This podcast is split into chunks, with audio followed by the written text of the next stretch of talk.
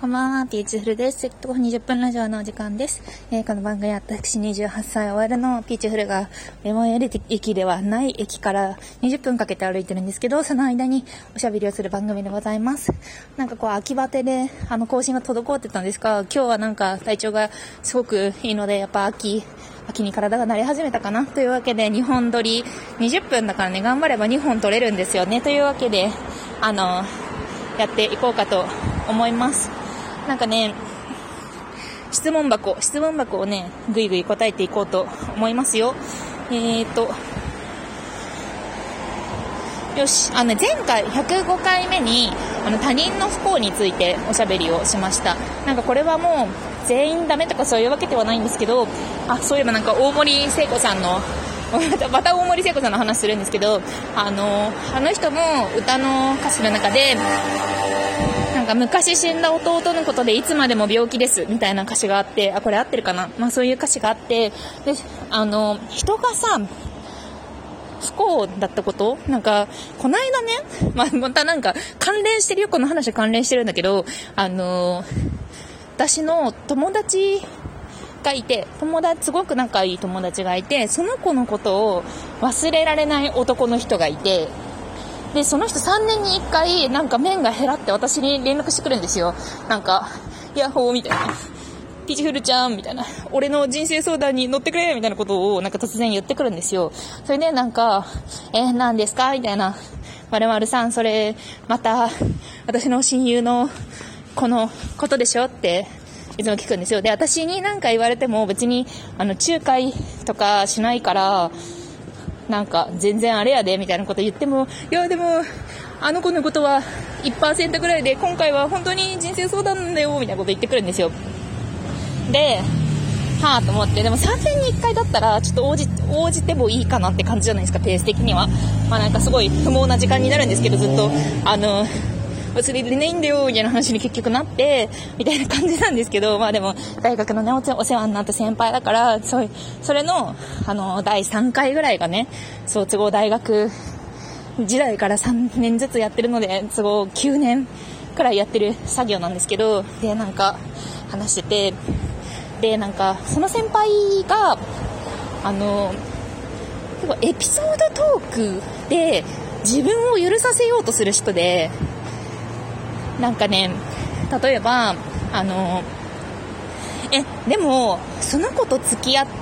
て、別れた瞬間に、なんか自分の精神を保つために、すぐ彼女作ったじゃないですか、みたいな。で、その私の親友と同じマンションに、まあ同棲じゃないんですけど、他別々の部屋に住んでたけど、ほぼ同棲みたいな感じで住んでたのに、新しい女を家に連れ込む、連れ込んで、それを目撃させたりしてたじゃないですか、みたいな。で、なんか、そういうことをして、自分のことばっかり優先してるのに、どうして、なんか、私の親友がよりを戻したりとか、あなたのことをずっと思っているみたいな、そういうことが言えるんですかみたいな。なんで忘れられないとか、言えるんですか？みたいなことを、なんか結構私ズバズバ言うんですけど、なんかその先輩はなんかそういうことを多分されたくて呼んでるんだろうなと思ってそう話すんですけど、そしたらなんか、いや、でもね、あの時は確かに良くなかったと思うけど、でも俺も寂しかったし、相手もなんか精神的に弱ってる時で、俺がいなきゃダメだったから、なんだよって言ったりとか、なんかそう、エピソードトーク。でもなんか優先度的に全然関係ないじゃないですか、その友達が、まあなんか見て、ちって思ったことと、その女の子の事情、自分の精神状態みたいなことって別の話じゃないですか。とか、あとなんか、他にもね、あの、仕事にうつつを抜かしてる。その先輩は、多分なんか派手な仕事をしていて、モテるから、女の人は絶えないんですよ。で、まあなんか、一回付き合ったら2年ぐらい2、3年続いて、その度に私になんか別れた瞬間とかに、えー、嫌だよとかって言って連絡してくるんですけど、で、なんか、その話でも、なんか新しい彼女、最近別れた彼女は、あの、仕事が、俺は忙しいから、仕事で夢を叶えるのが、1番だから、女5%で仕事95%だから、だから別れたみたいなこと言ってて、えー、じゃあなんか、そんなにちゃんと対等に付き合えないならば、女の人と付き合う資格はないのでは？みたいなことを言ったら、私も言うんですけど、そしたら、あの、いや、でも俺は、死んじゃった師匠に大きな箱回してるところ、これなんかちょっと個人情報のため、あの、微妙に言葉を変えてるんですけど、死んじゃった師匠に、俺が大きな仕事してるところを見せてやりたいって思ってるから、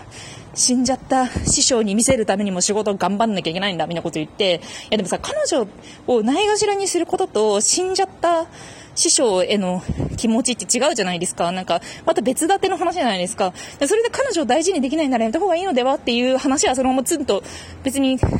そこと、そのエピソードで相殺されないじゃないですか。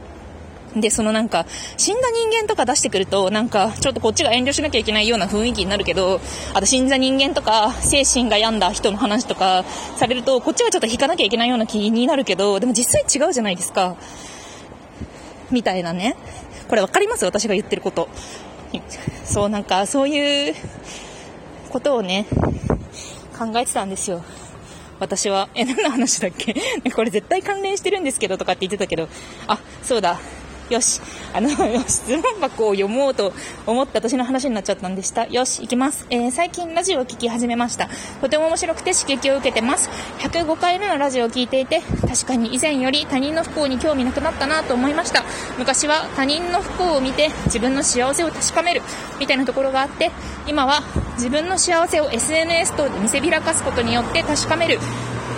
みたいな感じなのかなと聞きながら考えてしまいました。見せびらかすって言い方悪いですよね。質問やネタ提供でのできず感想だけを送りつけてすみません。これからどんどん遡って聞きたいと思います。応援しています。ありがとうございます。いやーなんか初めて初めてどれくらいですかね。もう半年ぐらい経ってんのかな。いや、もう最初の方のこととか、なんか前回のこととか、もうなんか、何もあんまり覚えてないから、なんか、恥ずかしいですけど、ありがとうございます。いやー、なんか、どうなんだろう。確かに幸せなことをポストする風潮にはなりましたよね。まあでも、でも今幸せポストしてる人たち、多分時代が違えば、リストカットの後とかアップしてたのではっていう人も結構いますよね。なんかつまりそういうのって様式の話ですからね。と思ったりします。なんか、幸せを SNS 等で見せびらかす。せやな。どうなんやろか。よし、じゃあ次。